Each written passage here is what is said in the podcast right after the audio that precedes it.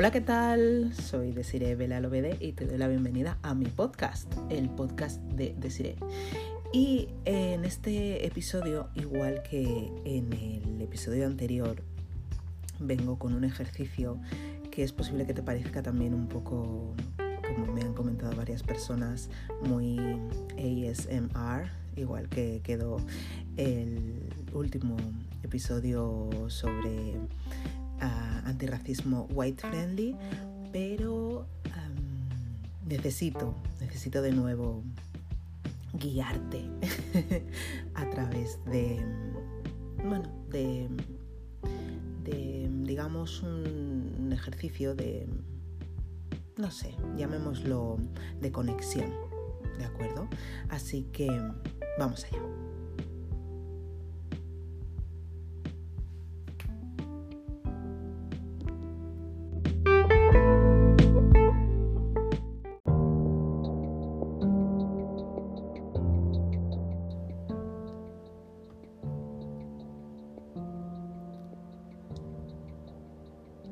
Episodio de hoy quiero que hagas este ejercicio conmigo.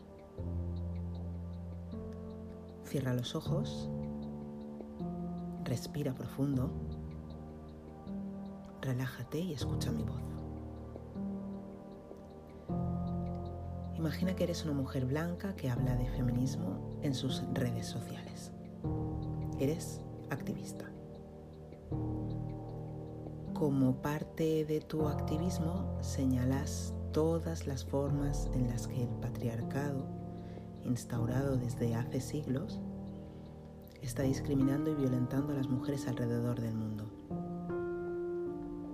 Feminicidios, violaciones en grupo, mutilación genital femenina, techo de cristal en los empleos.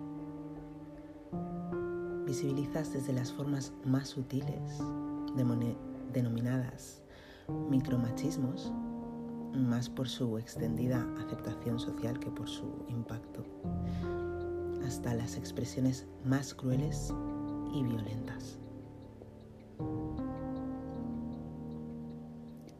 De repente, recibes un mensaje en Instagram de un hombre.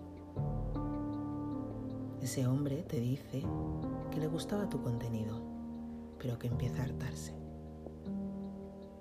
Empieza a cansarse de lo radical que te estás volviendo últimamente y sobre todo está ya harto de que ves la imagen de que todos los hombres son machistas. Al día siguiente no es ese mismo hombre, otro hombre diferente.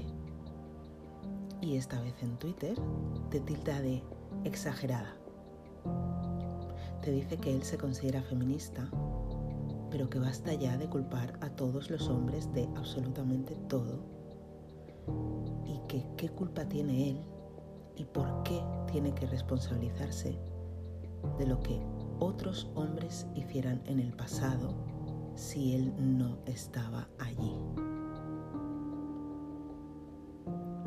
Un par de días después, en Facebook, aparece otro hombre comentando en una de tus publicaciones que lo tuyo no tiene nombre, que tú no eres feminista, que eres hembrista, que mucho quejarte de lo que los hombres hicieron a las mujeres y tú estás haciendo lo mismo, que las feministas de verdad se avergonzarían de todo lo que estás diciendo, que a ti lo que te pasa es que tienes la autoestima baja y por eso odias a todos los hombres.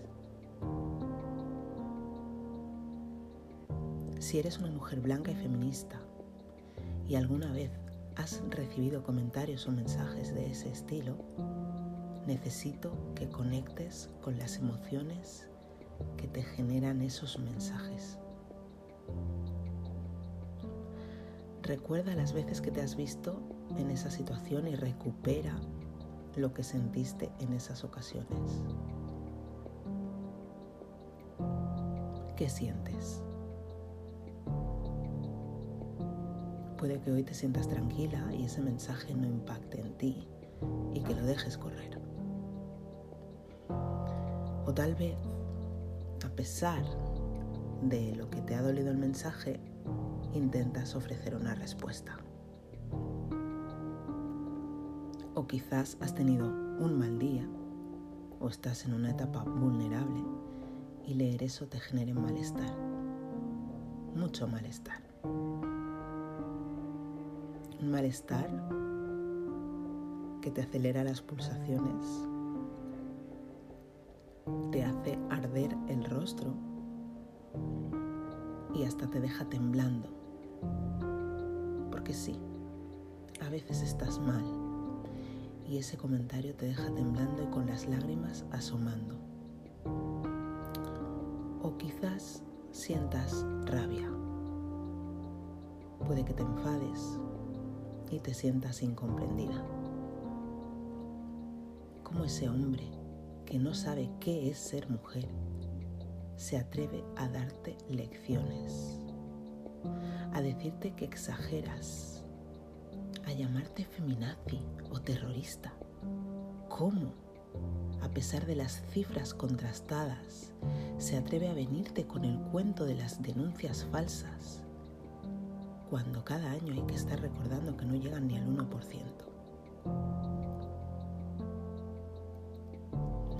Esos mensajes, además, suelen ser muy violentos.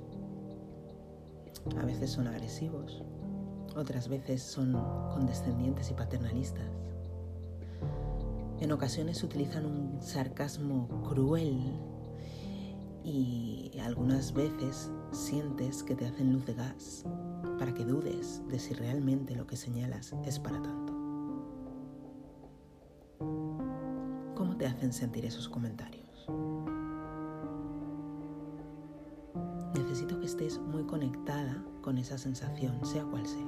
Rabia, enfado, incomprensión, sea el sentimiento que sea, estoy segura de que sientes que esa persona, aunque sea por un momento insignificante, ha drenado tu energía. Puede que haya sido solo un momento, pero has tenido que invertir un tiempo en leer su mensaje. ¿Cómo te sientes después de leer algo así? ¿Cuánto tiempo te dura la sensación negativa en el cuerpo hasta que te rehaces y sigues adelante? Seguro que depende de cómo te sientas ese día. En algunas ocasiones te repondrás al cabo de unos minutos. En otros casos te llevará un par de horas. Pero habrá veces en las que, si esos mensajes se repiten con frecuencia, te sientas mal durante varios días. Me gustaría que tuvieras esa sensación presente y que conectaras con ella cada vez que después de leer una publicación de una mujer negra hablando sobre racismo, sientes la necesidad de desmarcarte de la conducta señalada con un no todos los blancos. Me gustaría que conectaras con la sensación que se te queda en el cuerpo después de que un hombre venga a cuestionar y echar por tierra tus reivindicaciones como feminista blanca. Y ahora te pido que entiendas cómo me siento yo cuando tú, como persona blanca, me escribes para decirme que soy una exagerada. Intenta entender cómo me siento yo cuando me dices que se me va de las manos, cuando digo que todos los blancos son racistas. Yo no puedo decir que todos los blancos son racistas, pero tú sí puedes decir que todos los hombres son machistas. ¿Por qué? ¿Por qué tú puedes hacer eso y yo no? ¿Cuál es la diferencia?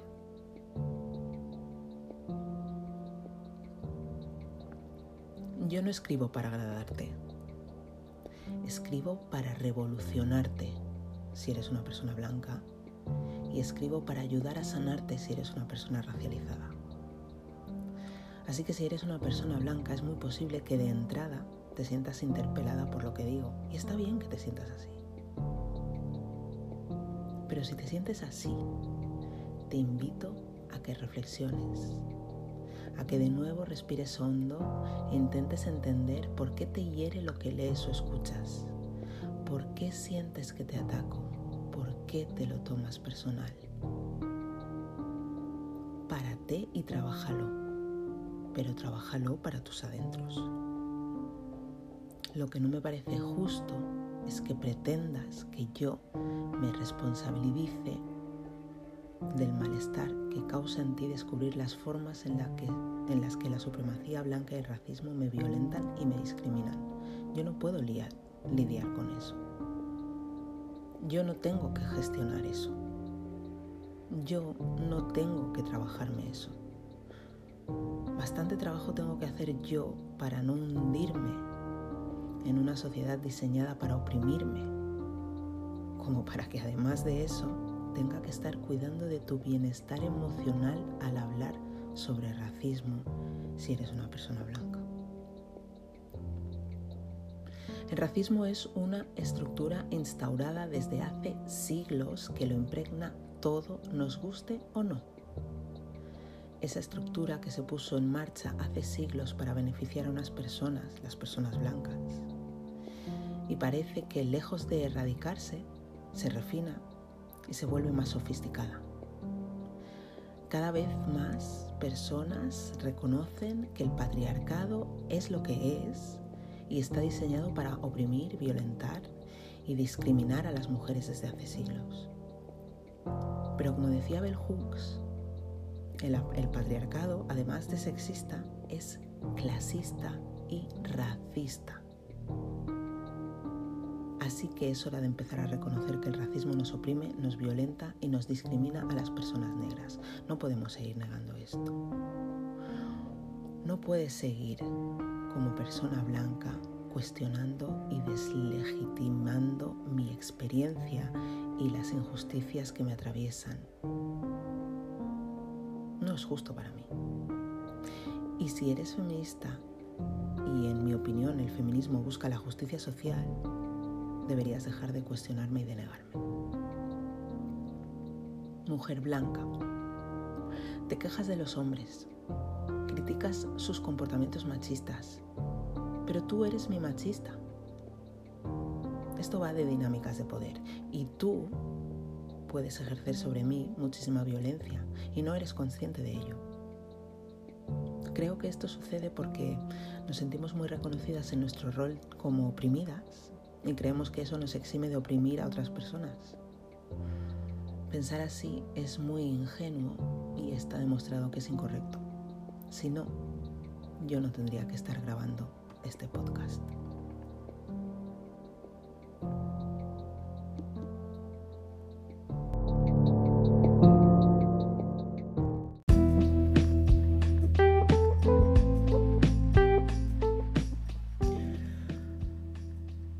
Bueno, pues este es el ejercicio que quería proponerte hoy. Proponerte hoy es un ejercicio en forma de reflexión.